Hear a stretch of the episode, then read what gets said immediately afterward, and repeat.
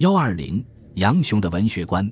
杨雄是汉代著名文学家，在文学领域，他既有创作实践，又有理论阐述。他的文学观是儒家正统的文学观，他所提出的一些看法对后世有一定影响。在文学创作中，杨雄是以善写词赋而著称的。他一度非常崇拜司马相如，并模仿司马相如从事大赋创作。后来思想有了很大转变。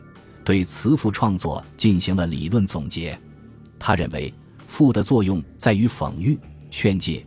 杨雄以为弥利之赋，劝败而丰一，有惩正谓之声，曲中而奏雅，不以细乎？法言伍子也表示了类似的看法，或曰：赋可以讽乎？曰：讽乎？讽则已，不已，吾恐不免于劝也。杨雄从儒家传统的重教化的思想出发，强调词赋的讽喻、劝解功能，正体现出他一贯坚守的儒家正统文学思想。但是，杨雄还认为赋的讽喻作用是很有限的，他所仅有的干预社会生活的内容，也被淹没在红齿巨眼的利靡之词中。雄以为赋者将以风也，必推类而言，即利靡之词，红齿巨眼。竟于使人不能加也，既乃归之于正，然览者已过矣。往时武帝好神仙，相如上大人赋，欲以风，地反飘飘有凌云之志。由是言之，复劝而不止，明矣。有颇似排幽淳于鲲，幽梦之徒，非法度所存，贤人君子师父之正也。于是辍而不为，铺陈事物。雕绘辞彩，是汉赋的艺术特征。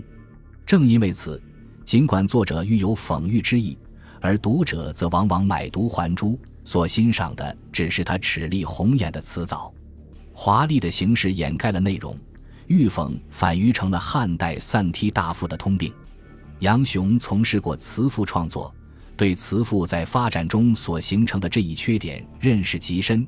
在进行了一番分析评论之后。毅然决定辍而不为，宣告了散体大赋生命力的终结。除了对赋提出自己的看法外，杨雄还提出了总经、争胜、明道的文学观。杨雄认为，书不精，非书也；言不精，非言也。言书不精，多多赘矣。一切以经书为最高典范。他所谓的诗人之复立以则，则就是合乎儒家经书的标准。杨雄不反对辞采，但反对以淫词之护法度。他认为是词称则精，这就是所谓的宗经。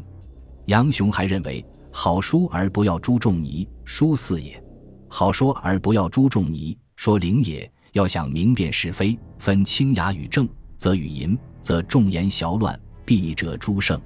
这就是所谓争胜。杨雄还发挥孔子“有德者必有言”的见解。提出足言足容，得之早也。君子言则成文，动则成德，以其棚中而标外也。这些看法实际上就是文以载道、文道合一的先声，也就是所谓的明道。杨雄在文学上还主张模古，主张用艰深文句。他本人即是模拟前人的高手。太玄仿《一》而作，法言仿《论语》而作，训纂。仿仓颉而作，负责仿司马相如而作等等。他的这一见解与主张，显然是受了经学界墨守家法师法风气的影响。对于这样的文学见解，后人不同意者很多。本集播放完毕，感谢您的收听，喜欢请订阅加关注，主页有更多精彩内容。